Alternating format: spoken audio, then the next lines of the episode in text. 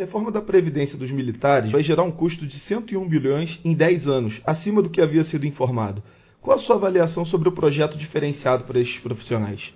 Bom, uh, veja bem, uh, a Constituição, no seu no artigo 142, né, ao regrar né, o, a, as Forças Armadas, ela estabelece justamente no 142, inciso 10, tá, uma, uma, uma norma especial com relação às Forças Armadas. Tá? Vamos, vamos dar uma olhadinha aqui na dicção literal ali desse inciso 10, que fala o seguinte: a lei disporá sobre o ingresso nas Forças Armadas, os limites de idade, a estabilidade e outras condições de transferências do militar para a inatividade, os direitos, os deveres, a remuneração, as prerrogativas e outras situações especiais dos militares, consideradas peculiaridades de suas atividades. Tá? Então, uh, esse artigo 142 e este, uh, esse inciso uh, 10 uh, são a base para uma para essa reforma especial, para essa legislação especial no tocante à previdência. Tá? Então, assim, por um lado, sim, há previsão constitucional de que os militares devam ter um regime previdenciário especial à luz das peculiaridades da sua carreira. Tá?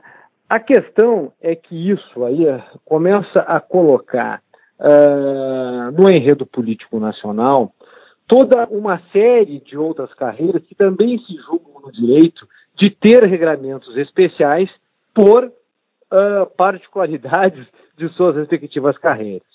E aí, uh, nós podemos, novamente, na ânsia de querer solucionar essa questão previdenciária atual, em razão uh, da flagrante falência do sistema atual, porque todo mundo sabe, todo mundo vê que o sistema atual é impagável e que nós temos que, bem ou mal, mudar as regras e colocar esse sistema dentro de uma lógica mais razoável, racional e, mais do que isso, que obedeça, de certa maneira, uma equação lógica de custo-benefício. Né? Uh, nós não podemos mais simplesmente onerar o poder público através de direitos que, com a, a luz do passar do tempo, se mostram manifestamente impagáveis.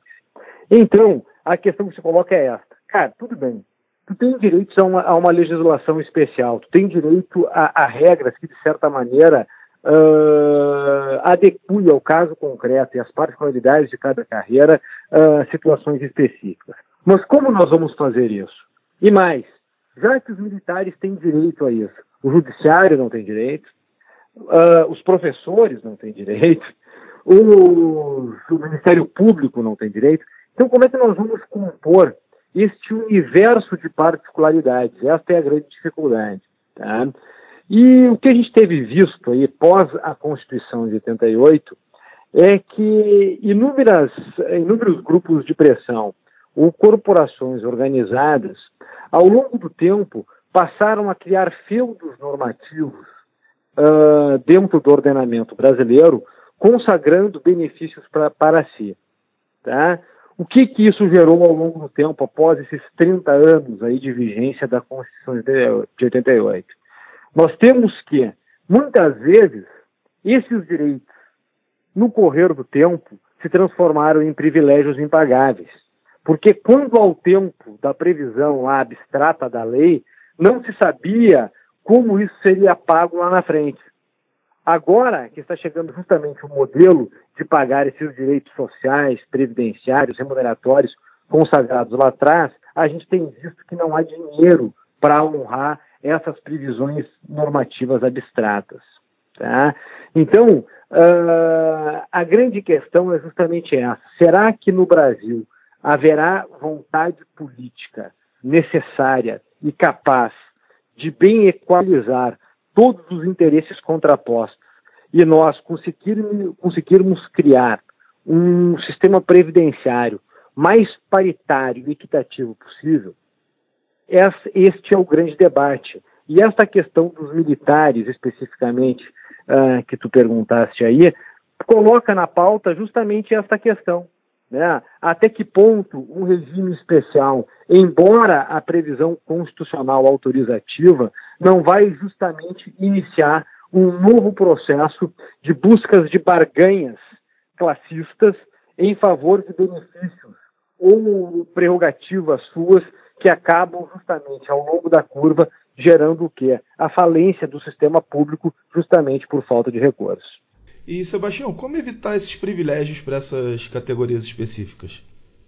A, a, a, grande questão é que nós estamos num momento de transição, né? uma grande transição do mundo. Né? Não se trata apenas de uma, uma questão de, de, transição brasileira, mas toda a, a, economia mundial, por força dessas mudanças que a, que a era tecnológica uh, vai impactar na realidade, né, com mudanças sociais, com mudanças na, na questão da, da educação das nossas crianças, né, que nós temos que preparar para esse novo mundo, uh, com mudanças em termos de, de própria uh, expectativa de vida. Né, a biologia hoje, aí, os avanços da medicina vão gerar um, um aumento da longevidade. E isso tudo impacta também nas regras previdenciárias, porque, bem ou mal, uh, nós não trabalhamos mais nos moldes da época agrária, em que as condições de trabalho humano eram justamente precárias.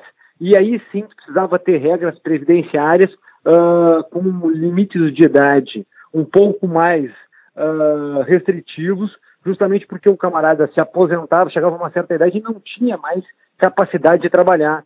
E aí havia a necessidade de um seguro estatal justamente para amparar esse cidadão na velhice. Pois bem, a vida mudou, a longevidade aumentou, a qualidade de vida é muito maior, e isso aí nós temos que colocar na mesa. Né? Não se trata apenas de grupos organizados, dizer o seguinte, cara, olha só, a Constituição me dá um direito de ter um sistema especial. A questão vai além disso, a questão vai a, vai, procura justamente elevar o legítimo, justo e efetivo interesse nacional na composição desses interesses a, a, grande questão aqui é se no Congresso Nacional nós vamos ter parlamentares decididos a olhar o Brasil e o contexto mundial com todas as complexidades que isso envolve, ou se, mais uma vez, nós vamos cometer o erro de começar a criar legislações casuístas que beneficiem este ou aquele, que beneficiem esta ou aquela classe, que, ao longo do tempo, e o precedente histórico está aí, nós estamos vendo, né? Uh, isso aconteceu aí ao longo desses 30 anos da Constituição de 88, né? Em que houve esta feudalização remuneratória em favor de alguns uh, a partir de regras constitucionais. Isto não para em pé. Isto, ao longo da turma, gera déficit público. Isso, ao longo da, da, ao longo da curva, gera o quê? Ou vai gerar aumento fiscal, aumento da carga fiscal, ou vai gerar aumento do endividamento público. E nós temos que estancar essa sangria. Né? E a minha grande dúvida, olhando, vendo esses movimentos recentes de alguns grupos do Congresso Nacional, é justamente esta. Será que o futuro vai repetir o passado? E mais uma vez, a legislação que deveria representar o interesse público nacional vai ser uh, cooptada por alguns grupos que, ao invés do interesse público, procuram privilegiar os seus próprios interesses, eu realmente não sei. A questão está em aberta, a questão da reforma da Previdência não foi fechada, as negociações uh, no Congresso Nacional, as pressões são muito fortes e eu realmente tenho dúvidas de qual vai ser o resultado final dessa nova equação legislativa. Agora, é, há algumas críticas a essa, a essa questão da previdência especial para os militares e tal, desses gastos, mas isso não invalida todo o esforço para a aprovação da reforma da Previdência, né? Não sei se invalida, a questão é a simbologia disso, né? A simbologia que isso gera sobre o projeto, porque bem ou mal, a, aquilo que o ministro Paulo Guedes gostaria de uma reforma de um trilhão já, já caiu um pouco, né? Uh, tendo essas, é, é, essas mudanças legislativas aí, uh, seja dos militares ou por qualquer outra classe, esse valor uh, de um trilhão que serviria, de certa maneira, a demonstrar as forças econômicas, ao investidor estrangeiro, às forças do mercado, que o Brasil está realmente comprometido com o ajuste das contas públicas, vai naturalmente recrudescer, né? vai, vai diminuir, vai dizer, olha, Quer dizer que a, esse novo governo, uh, embora tenha tido uma intenção inicial de realmente atacar esse problema de uma forma incisiva infelizmente, demonstra um pouco de fraqueza uh, no que tange ao justo saneamento desse problema. Né? Então, assim, é, eu não vejo que viabiliza, mas isso gera uma simbologia pública ruim, uh, no sentido de gerar uma certa fraqueza política no tocante justamente a gente conseguir controlar a sangria das contas públicas. Né?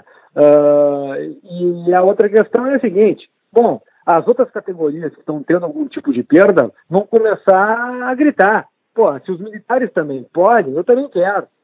Né? E aí, uh, aquilo que deveria equalizar da maneira mais geral possível, criar um sistema uh, o mais igualitário possível, começa justamente a ruir a partir de exceções onerosas. Né? Então, enfim, o Congresso Nacional tem aí uma questão difícil, importante a ser enfrentada, e de saber justamente o seguinte: ok, que algumas categorias têm direito a uma legislação, um sistema previdenciário especial. Mas isso não significa que tais categorias tenham direitos a privilégios ou direitos, de certa maneira, excessivos. A composição, a razoabilidade dessa equação legislativa é que está na pauta do Congresso e que deverá aí, uh, ser resolvido nos próximos dias. É possível que o Senado não ceda aos apelos corporativistas e aprove no segundo turno o texto atual, evitando ainda mais desidratação? Olha, eu acho que a gente jamais pode menosprezar né, o poder e influência uh, dos grupos de pressão uh, e das corporações uh, que atuam no seio do Congresso Nacional. Né? Seria uma ingenuidade política de nossa parte querer negar o poder de impacto desses organismos. A grande questão é que eu vejo é que se o Congresso começar a ceder né, a esse tipo de reivindicação, além de, da reforma da Previdência não atingir uh, o fim a que ela se propõe, que é justamente de equalizar e sanear a sangria das contas públicas, né, ela vai ter um efeito cívico uh, muito deletério, porque as pessoas vão começar a olhar para o Congresso Nacional e vão ver que esse sistema velho, esse sistema poluído, no qual as pessoas não acreditam mais, e que a última eleição, de certa maneira, representou uma tentativa, um gesto em prol de uma mudança da cultura política e das atitudes políticas no Brasil, simplesmente se mantém. Né? Eu vejo que isso será democraticamente muito ruim para o Brasil e isso será um sinal que o Congresso Nacional uh, passará que apenas estimulará a descrença do cidadão frente às instituições da República. Né? Além disso, uh, uma, o eventual sucateamento da reforma da Previdência uh, pode gerar o início de uma série de novas manifestações públicas, sociais, né, de ruas, uh, com vistas a, a, mudanças estruturais do Brasil e que vai apenas gerar mais instabilidade, mais conflito de interesse, né, mais tumulto social. E uma das grandes funções da política é justamente o quê? É justamente levar harmonia, é levar a paz social.